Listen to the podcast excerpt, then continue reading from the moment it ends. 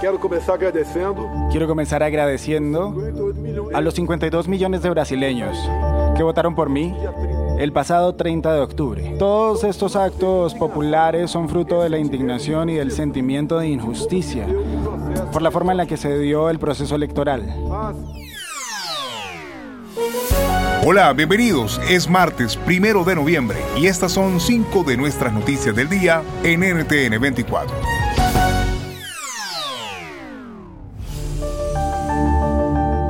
Escuchaban a Jair Bolsonaro, actual presidente de Brasil, que fue derrotado el pasado domingo en las urnas por el líder del Partido de los Trabajadores, Luis Ignacio Lula da Silva. La anterior fue la primera pronunciación del mandatario brasileño luego de las elecciones presidenciales en el gigante suramericano. Bolsonaro no se pronunció frente a la victoria de Lula, pero indicó que reconocerá el mandato de la Constitución.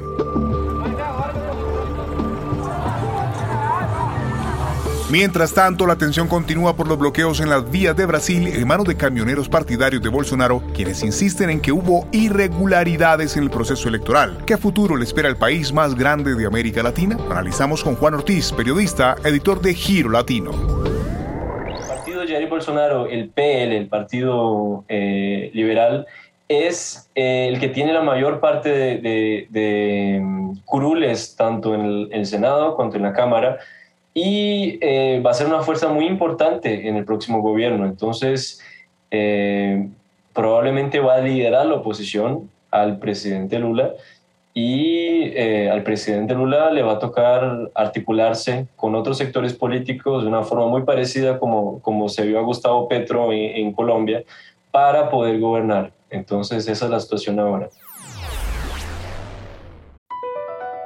BP added more than $70 billion to the U.S. economy in 2022 by making investments from coast to coast. Investments like building charging hubs for fleets of electric buses in California and starting up new infrastructure in the Gulf of Mexico. It's and, not or. See what doing both means for energy nationwide at bp.com slash investing in America.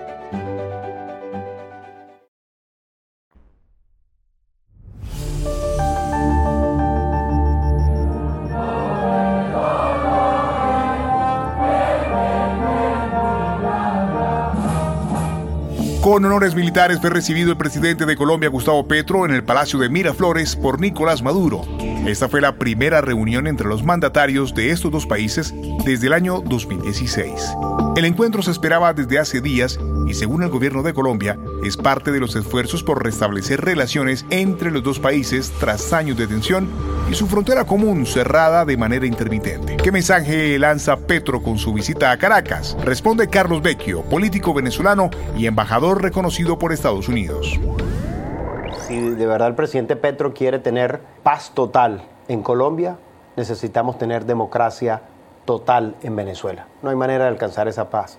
Y creo que el mensaje que le, da al presidente es que la empatía tiene que estar con el pueblo de Venezuela, no con la dictadura, no con el violador de los derechos humanos. Creo que tiene que tener claro que con quien se está reuniendo no es ningún presidente, es un dictador que está siendo acusado por crímenes de lesa humanidad ante la Corte Penal Internacional, una persona que está acusada aquí en los Estados Unidos por narcotráfico y es una persona que ha estado apoyando a los grupos irregulares como el ELN y disidentes de la FARC.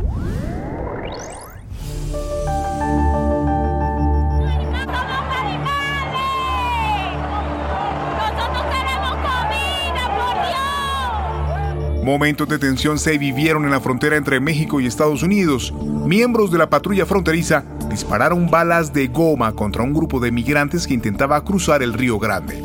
Los agentes les habrían disparado proyectiles de control de multitudes con la intención de dispersarlos y hacerlos retroceder en su intento por cruzar la zona limítrofe, mientras los migrantes, en su mayoría venezolanos, ondeaban una bandera de su país. Los ataques habrían sido por ambas partes. Presuntamente algunos agentes también fueron heridos con piedras. ¿Cuál es la situación que se vive actualmente en la frontera sur con los migrantes venezolanos? Hablamos con Vanessa Jaglich, corresponsal de La Razón y Telemadrid en Estados Unidos. Si están por alguna razón desabastecidos y si no tienen incluso la patrulla fronteriza los medios suficientes, eso nunca va a ser una justificación para llevar a cabo lo que ellos consideren que es su trabajo. Lo sorprendente en este caso, cuando no hay una comunicación oficial que explique lo que está pasando, y ese es el caso. Dicen eh, que el portavoz, en este caso de la agencia, estarían preparando ya ese comunicado, pero hasta la fecha que entiendan no ha llegado ninguna comunicación al respecto. Across America, BP supports more than 275,000 jobs to keep energy flowing. Jobs like updating turbines at one of our Indiana wind farms and producing more oil and gas with fewer operational emissions in the Gulf of Mexico. It's and, not or. See what doing both means for energy nationwide at bp.com slash investing in America.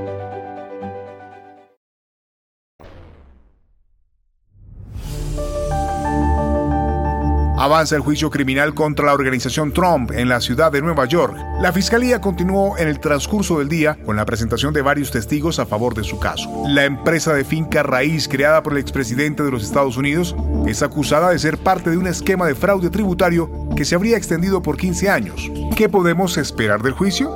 Nuestros expertos responden es un asunto vinculado directamente a evasión de impuestos y en estos momentos ese caso se encuentra en la búsqueda de jurados. Esta primera parte del proceso es, eh, ofrece también una singularidad y es el hecho de que en este caso en particular debe conseguirse un jurado que garantice la imparcialidad y eso según los abogados de la defensa es bastante complicado en estos momentos.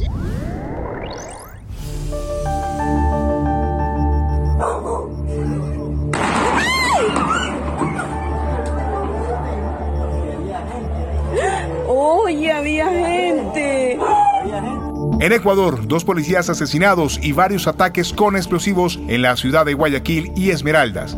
Los hechos ocurrieron la pasada noche. Según la policía, un patrullero fue atacado por delincuentes con arma de fuego, lo que provocó la muerte de los dos uniformados. Además, se registraron siete ataques con explosivos. Al menos cuatro de esos ataques tuvieron como blanco la Policía Nacional. ¿A qué se debe esta espiral de violencia en Ecuador?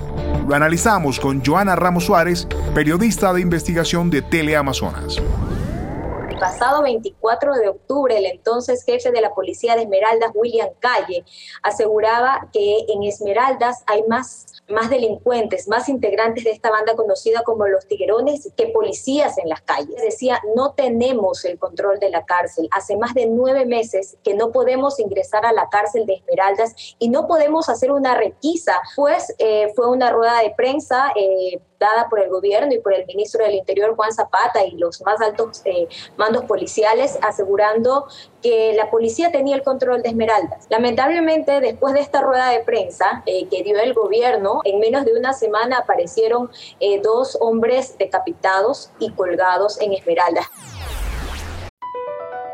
Across America, BP supports more than 275,000 jobs to keep energy flowing.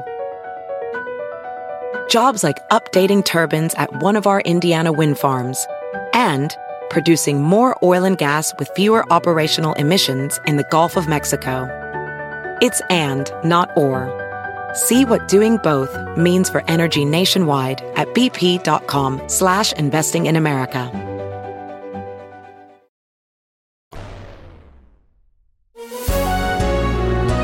Si te gustó este podcast, puedes buscar más de nuestro contenido en nuestra página web www.ntn24.com. Soy Hugo Vecino, es un gusto acompañarlos. Pueden escribirme a arroba Hugo Vecino en Twitter. En el podcast de NTN24 te informamos y te acompañamos.